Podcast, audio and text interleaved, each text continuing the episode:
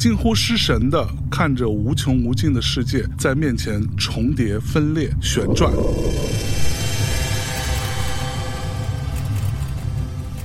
它们套在一起，又花瓣一般绽放展开，那可不是牡丹、玫瑰，而是向日葵的千百朵叶片，滚成一团绣球，被风一卷，变作翻滚的龙卷。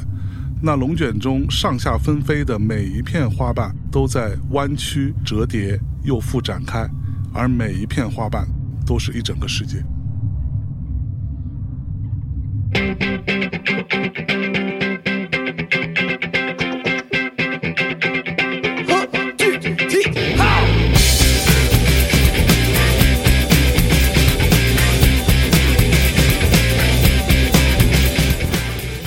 好，欢迎来到大内密谈，我是象征。那么今天呢是一个特别的日子啊，我前一阵也有发一个小微博啊，就是说我有一天啊，这个一个周末，我在家里看一本书，这本书呢叫做《荒墟归人》，这本书可厉害了啊，因为我其实还挺喜欢看这种类型的书的。你可以说我看的类似于某一种阴谋论也好，或者说某一种奇闻类的书，可能看的蛮多的。但是这本书却给了我一个完全不一样的感受。所以呢，我就在微博上发，我说好想跟这本书的作者聊聊天啊哈。结果你看看，哎，得偿所愿，择日不如撞日，就是今儿个啊。那今天呢，我们先给大家隆重介绍一下这本书的作者纳多老师来打招呼。大家好，我是纳多。哎，纳多老师啊，我不知道各位同学有没有读过他的书啊？因为我其实，在去翻看他之前的作品的时候，赫然发现，其实我大概在一两年以前，其实读过一本他的书，叫做《十九年间谋杀小旭》。这个书也是给了我非常深的一个触动吧，我也是强烈推荐给大家。然后今天呢，我们聊的这本《荒墟归人》，其实是纳多手记系列的最新的一部作品，是吧？对。那先跟大家说说呗，就是纳多老师好像本人并不姓纳，对吧？纳多这个笔名是怎么来的呢？你为什么会用这样的一个名字呢？其实那个时候，因为想写一个第一人称的小说，然后这个小说肯定是带有科幻色彩的嘛。但是我希望大家在现实里边可以代入它啊，所以呢，这个笔名呢就不希望起的特别怪。比方说，我如果起一个现在大家可能很常见的那种网名。因为我这个小说写的二十年前嘛，就大家一看就会觉得很奇怪。那么纳多这个姓呢比较少见，但是呢他又是有这个姓的，所以我觉得这个名字它又像真人的名字，它又比较好记，比较独特。所以是先有纳多手记，还是先有纳多这个名字？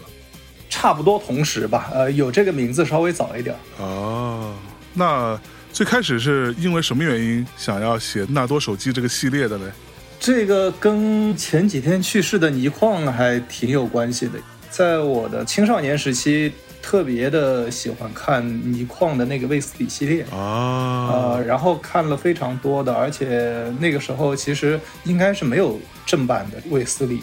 所以我看的要么是盗版的，要么是那种港版的，就是那种竖排的，就是图书馆里到处去借。是。然后倪匡他当时写了非常多的这个卫斯理，但是再多也有看完的时候。那时候我看书速度也很快，看完之后呢，我就想找类似的作品，嗯，但是就发现找不到。就发现写他这样的，我们现在叫他软科幻吧，就是和刘慈欣的那一类的科幻还挺不一样的。那我当时特别喜欢看这种叫软科幻的东西，嗯，但是发现好像这个软科幻这个类别下边除了倪匡就没别人了，哦，所以当时找了一阵没找到，还挺失望的。对，后来自己开始写小说的时候，我想，哎呀，要不就我自己也来开始试着写和倪匡类似的。这样的软科幻的东西，它其实它有一个特征，就是首先它的主人公他是一个凡人，就是他不是一个什么武力很强啊、超级英雄什么的特异功能啊。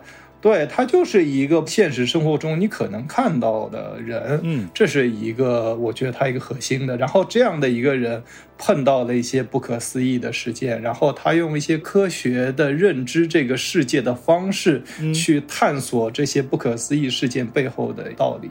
因为我觉得人类文明到现在也没有多少年。但是这个世界你难以解锁的事情还是非常多的。就美国不是今年还开了一个 UFO 的专门的一个公布，就是近些年的 UFO 依然有很多不可解释。那你其实。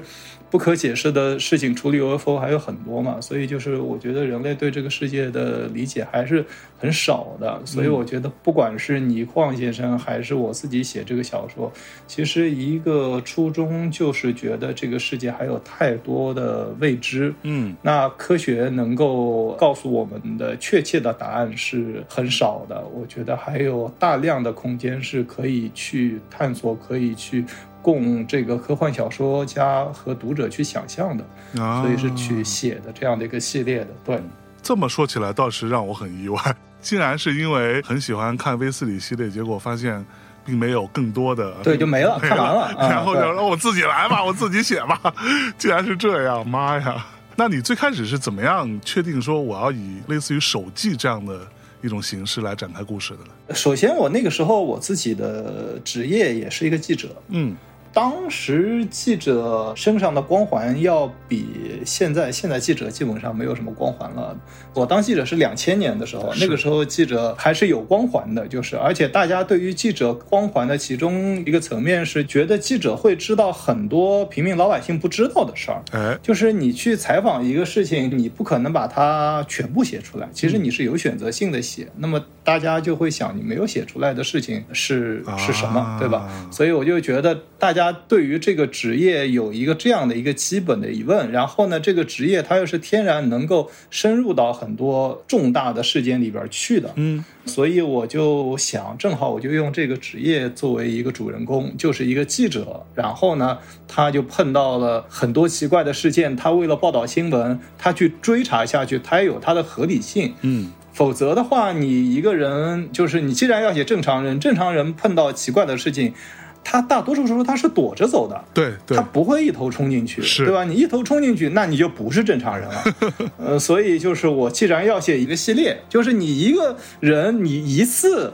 发疯冲进去还可以，你怎么能次次碰到这事儿你都能往里头冲呢？那所以，我从职业上给了他一个合理性，就是我就是要去报道新闻，这个事儿别人觉得跟我没关系，但是我为了一个重大的报道，我把它写成稿子，我就得往里面去追问、去调查这是为什么，这就给他深入事件有了一个合理的一个切入点。嗯。不过你知道我在读这本《荒须归人》的时候啊，尤其是刚开篇的时候，就在讲纸媒的没落，想说哇，我说这个作者应该真的就是一个经历了纸媒落寞的。啊，对，我是在他黄金年代的时候当过记者的，对对对，而且也是在那个时代开始写这个系列的，所以这个系列的主人公。也是伴随着我的经历，他第一本的时候也是两千年初的时候，就是这个主人公诞生的时候。嗯，哎呀，哎，我记得我之前看你的自序当中是有说到，您的父亲是一个现实主义的作家啊。对。那你写的这种比较软科幻啊，这样的幻想类的题材的这些故事，这些东西，你父亲他老人家会认同吗？你们会有产生类似于观念上的不统一啊、冲突之类的吗？其实我刚才所说到的港版的这个泥矿，嗯，都是他给我去借的。嚯，对。有的是上海图书馆，有的是上海作家协会的专门的协会内的图书馆，嗯，里边才会有这些香港、台湾出的倪匡的类似的小说。所以呢，他其实对我的阅读的光谱，他只提建议，但是不限制。他建议了很多的名著。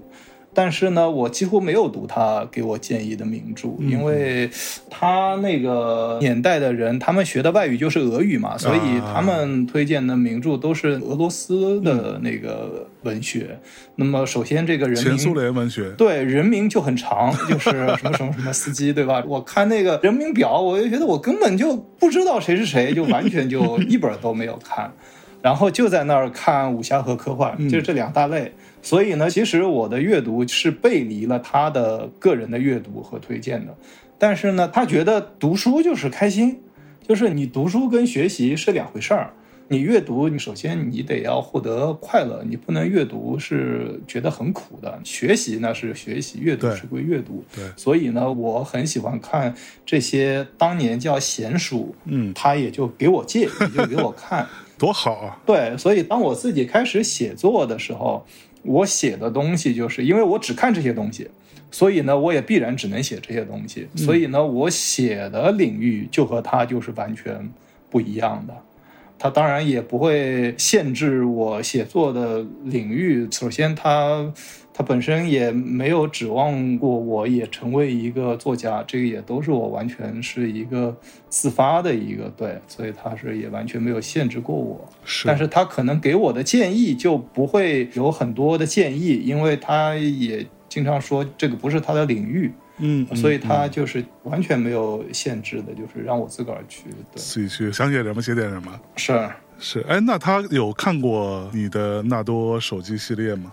我不确定，就我能够确定的是，他一定没有全看过。OK 啊，他应该看过其中的一部分，但是他比较喜欢的肯定是我比较现实主义的那些嗯嗯东西，对。这个是在他的那个阅读和接受体系里边的。是，那咱们这本新书啊，纳多手记的最新的一个篇章《荒墟归人》是时隔九年才推出的一个新的故事啊。这中间停了这九年，到底为啥呢？才让纳多老师再次出发？首先，这些年里边，我写了挺多的，就是现实题材的犯罪小说。哎，当然，我自己也出去干了一些其他的事情，嗯，然后兜了一圈，也经过商，所以那个时候写作的速度就会很慢。然后最终回过来重新开始写的时候，之前的所有的经历呀也好，经过的一些变故也好，嗯，都让我对现实题材更感兴趣。OK，对，所以呢，我也没有完全放弃科幻的这个领域，因为我的老的读者都是在科幻这一块。对，所以我现在基本上我的写作节奏可能一半一半吧，就是，嗯，我写一个科幻的，然后写一个犯罪的，因为犯罪的比较沉重，然后写完了可以用科幻的来换换脑子啊，哈哈，稍微轻松一点是吧？对。那各位同学，我们接下来可能就会涉及到《荒墟归人》这本书的一些，我尽量不剧透的去讨论一些事情啊。但是，如果你特别在意说啊，这书你一个字都不能聊啊，你要聊了我就被剧透了，那请你在这里稍微停一下，去把书买来读完了，你再回头听我们这期节目，好吧？我已经做过预警了，不要骂我哈。那我们来说说《荒墟归人》。《荒墟归人》这本书，其实第一个让我觉得非常有趣的地方，其实是它。开篇的这些故事发生在因为三峡大坝而被大水淹没的一些重庆的小城市，大概是这样子啊。嗯。然后另外一个呢，我其实非常好奇的点是，你为什么会在书里边有这样的一段描写？这段描写，我个人的感受是，我并不觉得它是用非常好的文笔凭自己想象出来。他的故事大概其实就是说，这个男主角我纳多他在水底的时候，听到了非常大的一声像洪钟一样的一个声音之后，看到了一些非常绚烂的场景啊。大概其实是这样，我剪两三句给大家读一下。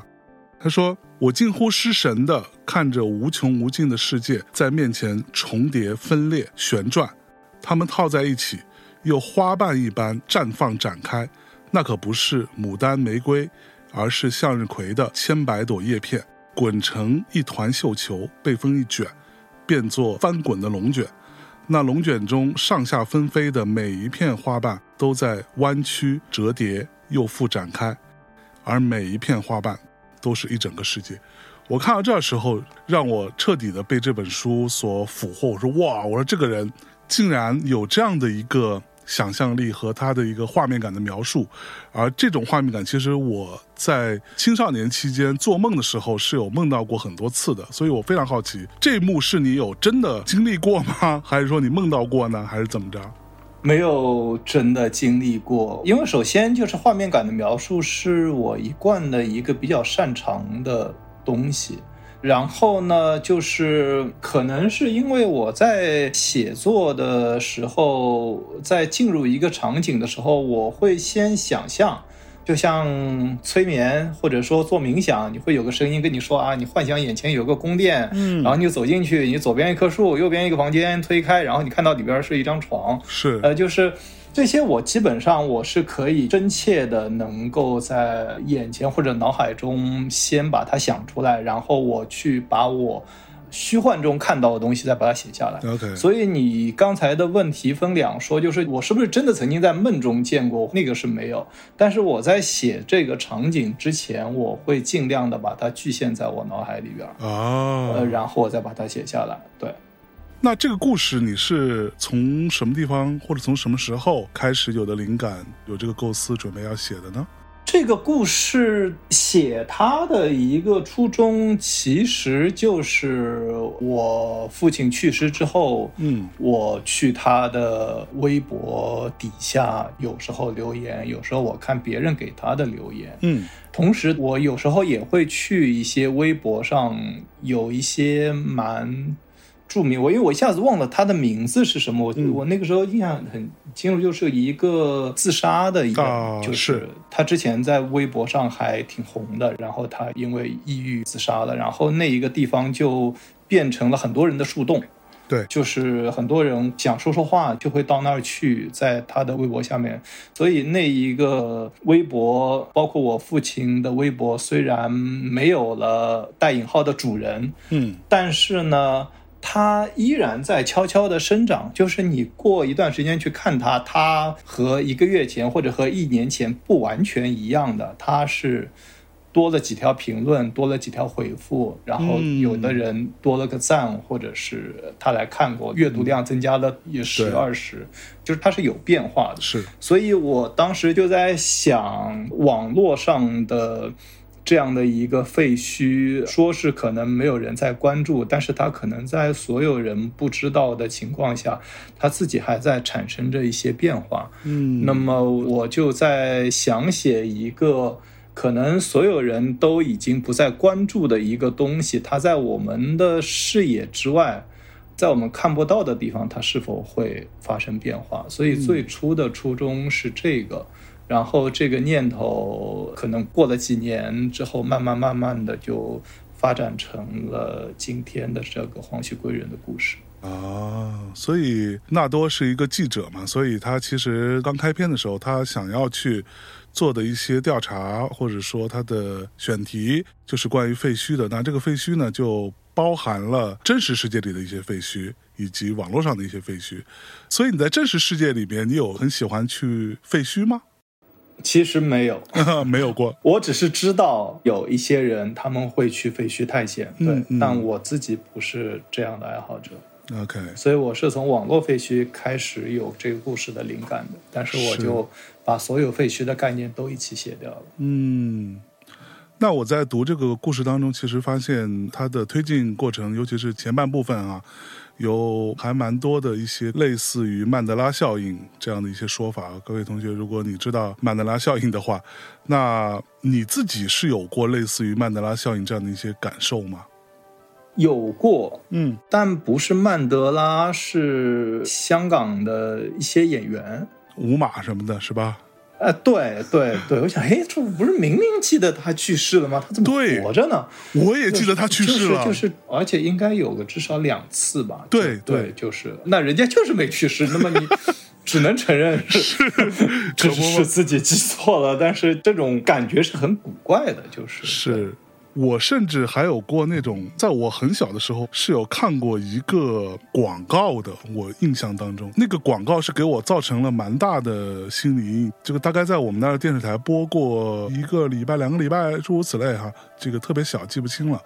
但是我看完了之后，我是受到了一些惊吓的。当天晚上是睡不太好的，或者是不太敢一个人睡觉的。后来我还专门去查了。至少在我查的那几年是没有人讨论这个广告的。那个广告的画面其实就是一个老太太在那里织毛衣，然后她就是漂浮在有点像是一个宇宙空间当中飘在那里织毛衣，然后那个毛线就开始一圈一圈的缠绕、缠绕、缠绕，最后就把这个老太太给绕住了。它是一个那样的一个画面，我是非常害怕的。嗯，一直到这一两年，我其实是在有一些视频平台上看到有人在讨论。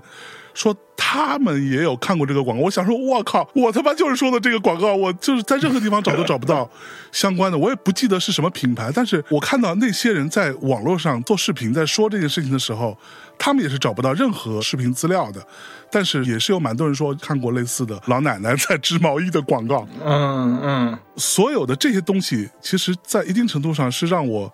非常怀疑的，我为什么会很喜欢这本书？就因为它有很多东西跟我自身的一些感受是有共鸣的。我就觉得，是不是我们的记忆被重置了，或者说我们其实是多重宇宙的一些交叠，或者说记忆的交叠，诸如此类哈。对，我觉得我们刚才所说的这个事儿吧，未必是人人都经历过的。但是这个事情它的本质就是，我明明记得是这样的，但你发现其实所有的证据都证明它是那样的，它就跟你记忆不一样。对。但是我不用扯到曼德拉那么大。嗯。我相信每个人在生活当中都不，就是我明明记得这个东西我放在这儿了。嗯。然后我在这儿怎么都找不到。对。我是在那儿把它找到。是。这个就是我明明记得我的眼镜，我明明是放在这儿的呀，怎么会我的眼镜在那儿呢？但是你在那儿找到了，所以你只能认为是自己之前的记忆错了。是这个事情呢，我小时候我也发生过很多次，就是相对来说最让我记忆深刻的是，我小时候买了本非常非常厚的书《菜根谭》。嗯，然后呢，两个小时之前我还在看它。两个小时之后，我想再找他的时候，我此后几十年再也没有看到过这本书。他就在我那个五平方的那个时候，房间只有五平方，我找遍了五平方的所有的地方，再也没有找到这本书。包括以后搬家大扫除，再也没有。是看到过这本书，就是对，就是那么奇怪。但类似的事情，我觉得是每个人都经历过的。但是这种小事儿，你一定觉得就是我记错了吗？记错了怎么样呢？反正我眼睛找到了，我这本书找到了，对吧？呃，找不到呢，也就找不到，你还能怎么样呢？对吧？嗯，是。哎，那你是怎么样想到把记忆错乱的事情跟一个被淹没的老城所联系起来的呢？其实就是因为我刚才说的，就是这些奇怪的现象在日常当中，或者是有的时候没有那么日常，但是你在传闻当中会听到过很多次。所以我每次在写一个题材的时候，我就会注意把日常的经验联系起来。就比方说我在定了这样的一个故事主线和故事逻辑的时候，我就会注意有什么是日常当中我们经历过的。或者是我们听说过的，比方说前世记忆，把所有的这些东西，只要能够收拢到我这根主干上的话，我都会把它收拢过来。嗯嗯，这个是也是我很好奇的哈。就比如说你让我去凭空想，我是没有办法确认说水底下那个城市还是会有些许的保留的那个样子的，它是不是早已经坍塌了，或者说被各种奇怪的水下生物动物们就已经给破坏掉了？这个我 倒没有看到过，但是呢，你知道，在很多的纪录片里面，嗯，它会有大量的水下遗迹的这种纪录片，是国外的、国内的，包括千岛湖底下也有，所以就是说，水下的这种废墟的画面感，首先我是有的，是比较熟悉的。那么把它回到重庆这个地方呢，嗯我还真的查过。按照我查到的资料呢，是没有的，因为他先平整过土地哦。但是呢，也有可能就是反正都要淹掉了，这个推土机呢，我推的不那么认真，也有可能我剩下一些街道，对吧？这我觉得这些合理的想象呢，也是有可能的。因为我当然可以用千岛湖，因为千岛湖下边它是真的是完整的在那儿。对。但是呢，我觉得。我比较追求那些有集体记忆的东西，呃，因为三峡的这个工程给大家的印象是更深刻的，嗯，所以我就用了被三峡淹掉的这个，没有用千岛湖，对，嗯。哎，我在读的时候还有另外一个点也让我觉得还蛮有趣的，就是在说到光刻机这件事情啊。嗯，就这本书里边有说到，在男主角去探寻这个谜题的过程当中，其实是有发现，在昆山有一个厂，然后那个厂里边，一九九五年有一个十纳米的光刻机。看到这儿的时候，我就觉得非常有趣，就是因为我前一阵刚好在读一些跟光刻机有关的一些科普的文章吧。嗯。就是十纳米的光刻机这件事情，我在读的时候我想说，哇，纳多老师应该也是做了一番研究吧？就是你是有去做一些资料的调查吗？这个部分？呃，对，因为就是我需要写一个超越人类外部世界科技可能十年、二十年或者三十年的，就是有限超越的一个团体，就是高科技的一个协会，在我这个里边。对，所以呢，我也查了，就是我当时写这个小说时候光刻机的一个进展，差不多马上要突破十纳米了，所以我算一下这个 这个时间，所以我就把它移到了九五年。哇！哎，那你自己是有过类似于像什么似曾相识这样的一些体验吗？有啊，有。对，你可以跟大家分享分享你的这样的一些奇怪的经历。这种没办法做一个故事来讲，因为它其实是一个片段，就是某一刻，我觉得这一幕我见过。嗯嗯，我当时是和一个朋友在火车上，然后我。又对那个朋友说了一句话，说完之后，我想，哎，这句话好像我也曾经说过，对，哎，对，不光是你感知到的那一刻，你觉得你那个，然后你可能在下一刻你做的事情、说的话，可能也是你曾经见过的那种熟悉感。嗯，我觉得应该挺多人都是有过这样的经验。对，其实你知道，我第一次去厦门的时候，我在鼓浪屿的一条小路上，我有非常强烈的这种感受。就觉得这个地方我他妈肯定来过，但是理智又告诉我说我是第一次来厦门，对我我怎么可能会来过？但是我对那条小路的印象，包括它旁边那个巨大的一个铁门，甚至铁门上那个生锈的程度，我都印象特别深刻。所以我在那个时候，我突然之间就产生了一种莫名其妙的，那是不是因为我在另外一个时空、另外一个世界里边，我曾经真的来过？正好到这里，因为什么磁场啊、量子 whatever 这些东西，让我产生了一个记忆的这样的重叠的状态。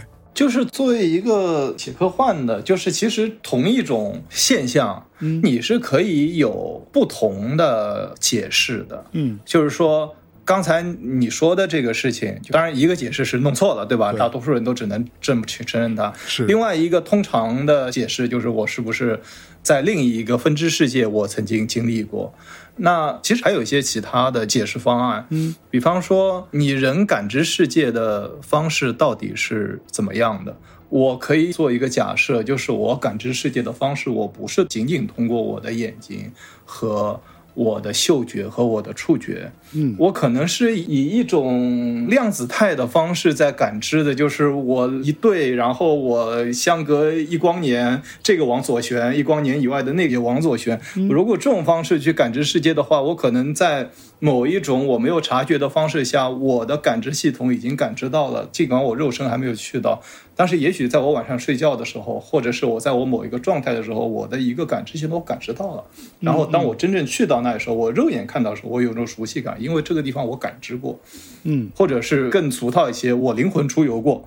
是对吧？其实你有很多方式去对，然后就是到具体你去写一个故事的时候，就看你选择哪一种解释世界的方式。嗯，所以有的时候我其实也写过类似的现象，但是我可能会在两个故事当中以两个不同的方式去解释它。那我也不知道哪个是对的，我只是觉得都有可能性。哎，那你自己是相信有所谓的平行宇宙或者说多重世界这种概念的吗？我只是好奇，嗯，我要看到证据才会相信。OK，我没有看到证据，OK，对吧？嗯，所以我是那种介于中间的不可知论。我觉得什么都有可能，所以我什么都愿意去想。你如果坚信一种的话，你不就想不了另外一种？嗯，哎，那你这本书里边还有加入到一些宗教类的元素啊，包括去到西藏啊，什么各种活佛啊，诸如此类哈。对。这个是基于什么考虑加入的嘞？我在蛮多的这一类的科幻小说里面，可能都会有这种东西，因为宗教里边，首先它有大量的神迹，嗯，其实就是超自然事件的记录，嗯，当然你可以说它是假的，但是你也有另一种可能性，就是它是真的，但是你真的话，你需要用另一种方式去解释它。所以，这种大多数人都知道的事件，或者还有一些人真正相信的事情，我去用另一种科学的方式去解释，我觉得这是一个非常有意思的事儿。而且，在密宗啊、禅宗啊，他们看待世界的方式，当然，现在大家都说遇事不决就量子力学。但是你最初一些想法出来之后，你会觉得，哎，在禅宗当中，什么一花一世界那种东西，好像，哎，你是不是也是可以在比较前沿的科学或者物理学方面得到一些类似的概念？那么这个在科幻小说里边，我就觉得是一个挺有意思的一个东西。OK，包括你怎么找转世灵童，其实大量的记载。还是记载的挺神的，就是死之前你说你往哪儿走，你会看到一个什么样的，然后那一个人就是，对吧？就是有太多太多这样的记载了，所以我就觉得，包括在密宗当中，我觉得也有很多让人畅想的 一些事儿。对，是，所以你是有真的去研究过类似的一些宗教的理论吗？我一般是看到有兴趣的，我会仔细的看，然后看完之后我会有个印象。但是你真正开始写这个题材的时候，你光靠这个印象是不行的。但是这个印象就像一个检索，就是你可以靠着这个，你再去检索到大量的东西。嗯嗯。你要是完全没概念，你可能都不知道怎么去检索你需要的东西，就是是。那你这个书里边其实有提到一种东西叫做精神体啊，嗯，大概的意思是指人的灵魂的部分或者是全部独立或半独立存在的这样一种意识。那在你看来，这种精神体有没有所谓的正邪之分呢？在我这个小说里边是没有的，嗯。正邪这个是人的概念嘛，对吧？而且在人的道德水准里边，正邪也是一直在变来变去的。我说你邪，你说我邪，然后过一千年，这个正邪的概念又偏转了。对对，所以人的道德也跟着人的社会形态也会发生不一样，对吧？你。堕胎是正还是邪呢？这个这个有太多的，对对对。但是你如果是讨论一个客观的现象，因为我这个里面我把精神体假设为一个客观存在的现象或者一个东西，那么这个本身是没有正邪之分的。嗯，落到现实里边，就是你把刀它是正还是邪呢？对。所以你书里边有探讨关于人的前世记忆这件事情啊。也包含说前世记忆的某一些部分的觉醒，这样子。嗯，那你自己是认同有所谓的前世记忆这件事情的吗？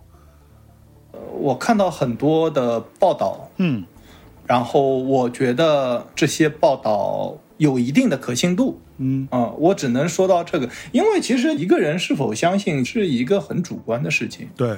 严格来说，我不能完全相信，因为我没有看到足够的证据。那对我来说，足够的证据是什么呢？有两种，一种是它发在，比方说《自然》上了啊，或者它发在科学上了，嗯，这个人类的 这个期刊上，他发了一个这个，对吧？这是一种。另外一种，一个比方说我知根知底的一个人，比方说我老婆，嗯，或者比方说我爸我妈，或者一个跟我玩了三十年的兄弟，对。有一天，他跟我说：“我他妈觉醒这个前世记忆了。”然后他说的一板一眼，我还能对上。是，我去查，我还查上。就这件事情，首先他告诉我的人，他没有理由骗我。第二，我自己亲身去查验过了。那么，尽管这件事情他没有发在 Science 上，没有发在自然上，但我也会相信他。是，对我来说，我只有这两种可能会让我确信。那否则，只能说我其实是希望前世存在。OK，嗯，但是目前我还没有拿到可以让我确信的证据。证据这样讲。那如果说前世记忆真的觉醒了，或者说部分觉醒哈，那我还是我吗？在你看来？首先，我觉得如果前世真的存在，嗯，它可能不是一个很简单的一个前世的概念。哦，我会更倾向于它是更复杂的一个东西。呃，首先，这个世界的概念一定和我们现在所说的世界的概念是不一样的。嗯，它可能是无量世界，又或者是我们现在生存的这个世界，但是你是有不同的视角去看它。你知道，蚂蚁的视角和人的视角就不一样。对，嗯，所以首先是前世这个世本身的概念是什么？第二就是刚才说到这个我的概念是什么？就是。如果有一个万事不易的我这个概念，如果是存在的话，那这个万事不易的我一定不等同于此世的我，否则就说不通。嗯，此时的我一定是那个万事不易我的一个表现方式。对。但是它绝对不可能，那否则前世的我算什么呢？后世的我算什么呢？对吧？所以我觉得要分成两个来讲。所以你说前世记忆的我，在我现在的身上如果觉醒的话，我其实很难想象这个觉醒。就是说我如果说有了前世记忆，我不说我，就是我如果有了一些记忆，然后呢，我相信这是前世的我曾经经历的一些事情。那我觉得肯定，我这一世我接下来的行事方式，一定是会不一样。嗯，因为人有一部分是后天来的嘛，对吧？你后天就是你后天经历的哪些东西，然后逐渐塑造你的性格嘛。那你就是多经历了一些东西嘛。只有你多经历的东西是前世的，那它也成为你此世的经验，它一定会影响你。是，就是我们从行为学上来说，它一定会影响你的事情。然后另外一个是，它非常有可能让你不怕死。就是 你说，哎，我死了之后，我还不是说很多人对死亡的恐惧是我就灰飞烟灭了，我的自我意识不存在了，对吧？但是我如果相信我有前世，那我也会相信我有后世。对。所以我就会比较不怕死，那这也会是一个很重要的一个改变。嗯，看到路上有人拔刀在那儿，我就冲上去跟他干了，他 妈捅死我，捅死我！下一世我我他妈转世十八年后还是条好汉，怕什么对吧？你很容易冲上去跟坏人搏斗。那你自己你是畏惧死亡的吗？呃，畏惧的。嗯。我觉得我写那么多东西，其实就是想让我摆脱死亡。我就包括写这个东西，就是想让我摆脱对死亡的恐惧嘛。对，所以其实我爸过世之后，我就相对没有那么怕死。嗯。有一种恐怖片儿，就是你一直看不到鬼，对你一直觉得你就要看到了，然后他用各种音响啊、音效啊、什么影子、风啊、树啊来吓唬你，对吧？嗯，就为的是你真的看到光一下子，对。但是你真的被光一下子之后，你就没有那么怕了。啊，所以死亡对我来说也是那样，就是因为在我父亲去世之前，我是没有真正的和死亡贴的那么近。嗯，当然你会参加过一些人的葬礼嘛，对吧？就是包括也会有亲人，是。但是这个和父母的和至亲的死亡是不一样的。对，首先就是至亲的死亡，就是说你从出生开始，你就是和他在一起的，他是一直在你生命当中的一个人。嗯。就是我父亲的死亡，也是我知道他生了病了，然后我知道他这个病大概率是治不好的，然后看他一天天的衰弱，最后死去，就是。整套过程，包括死完之后，我作为独生子，我还需要办丧事，对吧？对，就是整个的收敛火葬场，这这一整套，就是你是没法躲的，你躲到哪儿去呢？你没有办法躲，就只能是由你来完成整个的那个，所以你就完整的、无比贴近的经历了一个重大的死亡。嗯，那么等于在这之后，就是也不能说脱敏吧，我肯定没有完全脱敏，但是一个类似脱敏的一件事儿，一个历程，就是啊。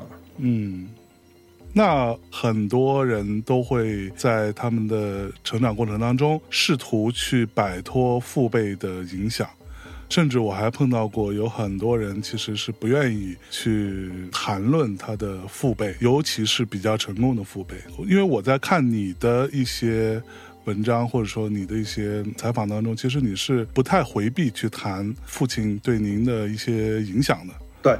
那你的心态到底是怎样？就觉得其实无所谓呢，还是说我终将走出我自己的路，或者甚至我可以做出超越我父亲的，让他感到非常自豪的这样的一些成就吗？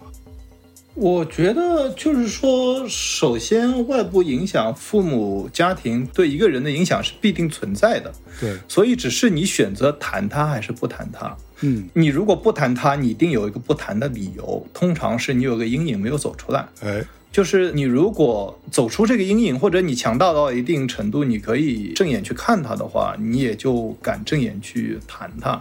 嗯，有些太沉重了，不愿意谈，就是因为可能我觉得我谈它。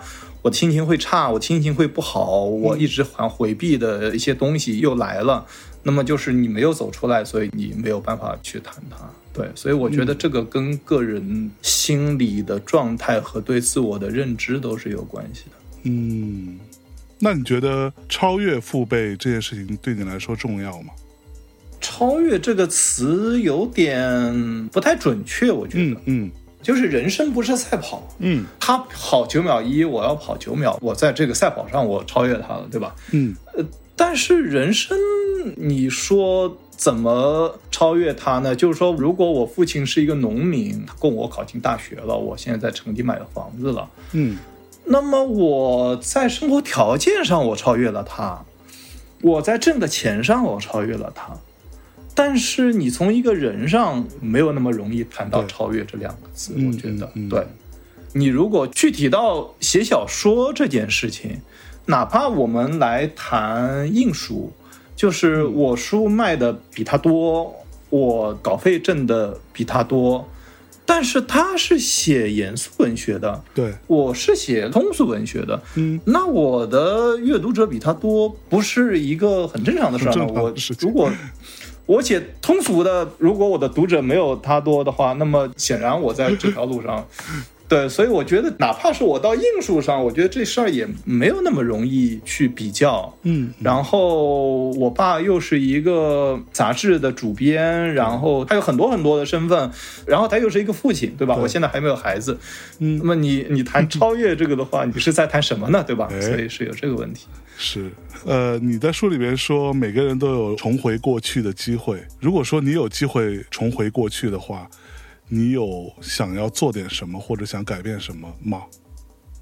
肯定有一大类是跟我去世的父亲有关的事情嘛，对吧？嗯嗯，多和他待一会儿啊，然后看看有没有什么其他的治疗方案。首先这一块肯定是很重要的一块，是就是说这就涉及到你最大遗憾的挽回的问题上。对，就是你人你总是会有一些非常大的遗憾。可能跟我现在的生活状态有关吧，因为我现在没有在一个很穷困潦倒的状态，不存在说我当时错过了一个我能挣多少多少钱的机会。我现在回去吧，呃，我现在不是这个状态，我现在衣食无忧，所以对我来说，我可能第一个遗憾可能就是情感上的遗憾，嗯，对吧？就是一个亲情上的遗憾。除此之外，我就觉得我还挺顺利的，就是好像也没有什么其他的，我非得要想要改变的。对对对，是。那写作这件事情对于你来说，更多是一种目的性，或者是欲望，就是你有很强烈的欲望要表达，还是它更多的是一种会让你很舒适，或者感觉很安全，甚至是有一些自我的治愈、疗愈这个部分呢？就我刚才所说的，就是我回去没有什么特别的遗憾，也是包括选择人生道路的这一方面。就是我觉得我还是很幸运，能够选定写作这一条路的。嗯，因为我至今我没有发现我在写作之外的天赋。嗯，所以你让我回去，我是不是要换一条路？我还真不敢说，我再换一条写东西之外的路走走，能不能走成，对吧？嗯嗯。所以我就觉得，首先这条路回顾来说，我是没有走错。的就是，然后呢，这条路也是有绝大多数职业没有的一个优势。你如果从挣钱的角度来说，我太太挣钱比我多，但是呢，她非常辛苦，就是她经常很不平衡。嗯，说为什么你就可以睡到自然醒，然后你还能够挣钱？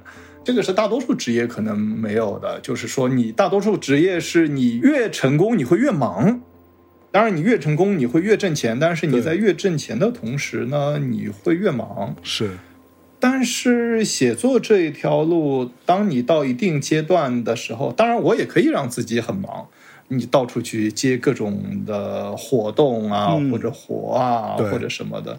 但是你如果不想，比方说，我一直拒绝当编剧的原因就是，当编剧你就会有很多制约，尽管当编剧也能再多挣一份钱。是，但是就是你如果不要那些东西，我就光靠写作，光靠版税和卖影视的版权，你在一定的程度上你依然可以活得很好，并且你可以不用很多的人际应酬，嗯，然后有大把的属于自己的时间。而且尤为难得的是，这也是一个能够让你有价值感的一个事儿。嗯，就是你的东西，你会和读者互动，你会有一些喜欢你的读者，这些喜欢你的读者可能会一路看你的小说看很多年，嗯，然后会对你读者的人生的选择，甚至有时候也会有一些影响。是，他们有时候会感谢你，或者说我读这个专业是因为呃怎么怎么样，就是你还是会有一些价值感的。那很多我们现在朝九晚五的工作，它未必会给你。价值感，嗯嗯，那我觉得价值感就是你在挣工资之外的价值感挺重要的，是，所以我觉得在这方面写作其实也是可以给我带来价值感的，嗯嗯，所以我就觉得还是不错这条路，所以你还是蛮庆幸的，对对，是的。哎，那你刚刚提到，比如说你自己不想当编剧啊，然后你就把你的作品的影视版权授给别人，那你不会在意别人乱改你的东西？因为我们最近也会看到有蛮多的很红的小说或者说文学作品被改编之后，好像有点面目全非啦。这个事情你不会患得患失一些吗？就是你在意也没有用，它在你的控制范围之外，OK，对吧？首先，你如果在意它，你就去当编剧。呃，然后你再在意他，你就自己出钱当投资人，对吧？你当编剧，其实你也只是有了一点儿的控制力。对，我为什么不愿意当编剧？就是因为编剧受制于人嘛，不像我现在写小说，我不受制于人。但是编剧就不一样了，我要想不受制于人，我上面还有一层一层的，就我要把那些活都做了。说实话，多半你也成不了一个。很优秀的作品，因为你本来你的擅长你是在写小说这一块，嗯嗯，和编剧和导演其实是那个是其他行业了，嗯，所以我就觉得归根就是其实那个是你完全控制不了的事儿，干嘛那么操心？你就卖掉，你就希望他一路走好，就 真的走不好，你想得开的，我再生一个就是对吧？我 反正我一两年生一个，是吧？是，哎，你刚刚说到你每天可以睡到自然醒啊。那你作为一个作家，你每天的工作生活的状态是怎样的呢？我差不多十点多起，啊，然后十二点多睡。OK，那你每天你要写作写多长时间？我一般是下午写作。不会是那种写满十个小时什么之类的，你不是这样的人啊？没有没有，不会不会，我十个小时现在年纪大了，不可能，完全是做不到的。对对对，年纪轻的时候可能写个六七个小时、七八个小时可以，现在是不可能。对，现在你每天你要写多久嘛？大概？我基本上三到五个小时。嚯！而且是一个比较放松的状态，就是一边喝着茶一边写。哦。也没有一个非得要，就是我只是一个固定的时间，我这三到五个小时，我可能只写了两百字，我也可能写一千字。OK，我反正到点了，吃晚饭我就结束工作了，就是不管我这一天写了几百字还是写了一千字，反正我不可能写到两千字，我 速度是很慢的。是啊，那你写作的时候你会听音乐或者干嘛吗？看状态，有的时候想听港台的，或者想听苹果音箱，我就吼一声让他给我放，他就给你播呀。呃，对，过一会儿我跟他说闭嘴，我别放，就停下的，就是看当时心情。哎，那你平时会有看很多电影啊之类的，有你特别喜欢的一些类型吗？我看剧至少在今年多一些。今年上海的情况也到 到现在都去不了电影院。是家里会看一些剧，确实会看犯罪相关的、悬疑相关的剧会多一些。嗯嗯，对，因为我注意到你的创作当中啊，举个例子，比如说我刚开篇提到的那个十九年间谋杀小旭啊，也包含这本《荒墟归人》。那其实这个当中会出现蛮多跟现实生活当中一些相关性啊，就是它有很多东西会让我觉得还蛮真的。虽然我大概能知道说这个是纳多老师在创作过程当中试图去加入一些比较写实的东西，会让你更有代入感，会让你更容易进入到这个剧情当中。你有一个所谓的这种现实层面上的把手，你可以抓得住嘛。甚至也包含《装修过程》当中啊，各位同学，如果你看到后面还会出现比特币啊等等，就是它有很多这种很有趣的部分，也包括刚刚说那个十九年杀人的这个故事当中，其实它也有这种医学生之间的投毒啊等等这些，我们也可以联想到现实生活中的某一些案件等等诸如此类哈。这些比较真实发生过的，或者说一些在我们这个世界现在的一些事实，嗯，你是有什么判断标准？有哪些东西或者哪些事件是可以发散成为你的创作的一些灵感或者一些依据的呢？现在可能更多会成为我灵感的，或者说写小说念头的，通常是情感相关的东西。哦，比方说黄须。黄须他最初其实就是我父亲的去世，这个是一个强烈的情感，嗯，包括我对他去世的复杂的情绪，包括对于死亡的恐惧和对死后的世界的一些想象，嗯，不愿意一个人去世或者永远的离开，你希望能够在某种方式留住他，这些其实都是情感。所以其实这个小说就是因为这样的情感，所以我给他有了这样的一个故事。然后有的时候的情感可能是恐惧，嗯，比方说我的可能下一个手记，嗯，可能写的就是一个跟恐惧有关的一个事儿。它其实讲的是你怎么保证你是你，你只能在你的意识一直连续的情况下。你才能够保证你是你，嗯，但是你的意识如果下线了呢？当它再次上线的时候，也就是说，我睡一觉醒过来的时候，你怎么保证你是昨天的你呢？对，就是你麻醉以后，你再醒过来以后，你怎么保证你是昨天的你呢？就是这个是不是跟死亡是一回事儿呢？就是你也不知道你是不是每天你死一回呢，对吧？就是这个又涉及到一个死亡的东西，这个其实也是一种情绪。嗯，那么回到犯罪小说来说，就是。我近两年写的，在十九年之后的两个犯罪小说，它其实都是有真实案件的原型的。嗯，那么这个原型，我也不是因为说啊，它是一个特别牛逼的高智商犯罪，嗯，或者说它的手段特别残忍，不是因为这个，而是这个当中给我的情感上的冲击。嗯，呃，让我记住了这个案件，因为我会接触到很多的案件，会有一些公安的朋友在跟我说，那我会知道的案件一定都是凶杀案，就是一定是会有人死嘛，因为我只挑这些案子听嘛，所以就是每一个案子都是血淋淋的。对，所以在这一大堆血淋淋的案件当中，能够让我记住的东西，一定是在这当中里面反映出来让我无法忽略的人性的部分。嗯所以这些情绪冲击到我的时候，如果它冲击力足够大，我过了几个月，过了一年两年还忘不掉，我就会把它写成一个小说。所以总的来说都是情感上，而不是说我想到一个什么轨迹什么什么，不是我我是本格那一路的。OK，嗯嗯。那你看过或者说你听说过这么多案件，也包含你自己也在创作一些跟谋杀、犯罪这些相关的一些故事哈。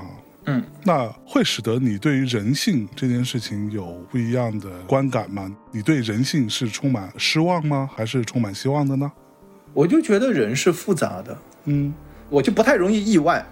就是我会觉得人从 A 点到 B 点，他可能做出的事情真的是跨度会那么大，那那都是人会做出来的事情。对，因为你看到那么多的事情之后，看越多的案子，你就越知道，一个看上去很纯洁的人，他也可能会杀人；然后一个杀人犯，他也会有一般人来说非常耀眼的品质和道德。它可能是会非常复杂的结合在一个人的身体当中。OK，因为我最近呢也会经常去，就是我的一个个人的恶趣味哈，我会经常去在一些平台上看一些恐怖故事什么之类的。这个当中，我最近经常看到的一个话题是说，你从什么时候能够感受到这个世界充满了 bug？那这个当中其实有很多内容，虽然说我。并无意去判断它是否是真实的，嗯，当然也有一些影视作品什么的，其实是有过类似的一些描述的，就是我们没准就是一个巨大的一个虚拟的世界，或者像有一些网友说的《地球 Online》这样一个大型的游戏，嗯，如果说你有一天突然之间真的就发现，我操，原来我们这个世界真的是一个大型的游戏，有一堆人在操控我们，他们也设定了一些基本的物理规则，比如说光速啊，它就不能超过多少啊，诸如此类。嗯，所有这些东西，当你发现我们这个世界其实是一个假的的那一刻起，你还会维持现在的生活继续下去吗？这个是科幻小说里边有时候会碰到的一些作品，它就是在写这个东西的，对吧？对所以这个不是一个你从来没有见过的一个概念，对。嗯但是你如果真的碰到的话，你的行为模式一定不一样，就是因为类似的事情我会在梦中经历过。嗯哼，你在梦中，你通常是不知道自己在做梦的，对，但是呢，我有时候就会知道，哦，就是当我知道的那一刻起，我的梦就不一样了。我悬崖我就敢跳了，然后发现我也可以飞了。嚯，对，然后你忽然有各种神奇的能力，就是我自己在梦中如果意识到这是一个梦的话，这个梦接下来就会给我折腾的不像样子。对，所以我觉得，如果你一个人忽然意识到他的人生是一个游戏，他是一个 NPC 或者一个主角的话，当然会不一样。嗯。哎，如果真的有那个情况发生的话，你也会像你在梦里头那样去，那就随我折腾吧。你会是一种非常放肆的状态吗？不会一开始就那么放肆吧？先试探一下，因为在梦里，你一知道的话，你的状态就跟那个《黑客帝国》的你有一样，就是你好像立刻就抓住 bug 了，然后你就可以利用 bug，然后你就可以做出一些。但是你真实世界里边，你更上，比方说你通过一个迹象，然后你一步步求证，对吧？然后最终你证实了它就是，但是你证实之后，你是否就具有了一些能力呢？然后你要考虑，我是继续要在这个游戏里边假装不知道玩呢，还是说我玩腻了？我我觉得通常就是你会玩一下，在这个游戏里边，继续把它当成一个游戏玩一下，然后你一定有玩腻的那一天。对，当你玩腻的那一天开始，你就要追求真相了。就是我猜应该是这样。是。OK，那接下来你有什么新的创作计划嘞？你目前在写什么吗？可以透露一下。我目前在写一个犯罪小说，对，就是在写一个也是现实题材的一个犯罪小说。然后这个犯罪小说可能会涉及到一部分这两年我们熟悉的一些状态，对，哦，疫情嘛，对对对。哇，这个非常期待。大概什么时候我们能看到？应该明年写完，明年出嘛。哦，好的，那我觉得今天时间差不多了，也非常开心能够网络情缘一线牵。啊，虽然呢，因为纳多老师还在上海，然后我在北京，那我们这次没有办法当面跟纳多老师去聊天哈。但是呢，啊，作为我最近非常喜爱的一个作品，我还是强烈推荐给大家啊。如果说你之前看过纳多的作品，那就自然不用我多介绍了。那这本《荒区归人》还是推荐给大家去看一下的，还是非常有趣的。这个中间的想象力也好，包括它的整个格局，我觉得都是非常有趣的。同时，如果说你没有看过他的小说呢，那我也推荐你可以从《荒区》开始。当然，你也可以去看一看纳多手记的各种系列也好，或者说你也可以看看《十九年间谋杀小旭》这本书，也是我自己非常喜欢的一个作品。那今天就先这么着吧，感谢大家收听我们这一期的大内，感谢纳多老师，跟大家说再见，拜拜，拜拜。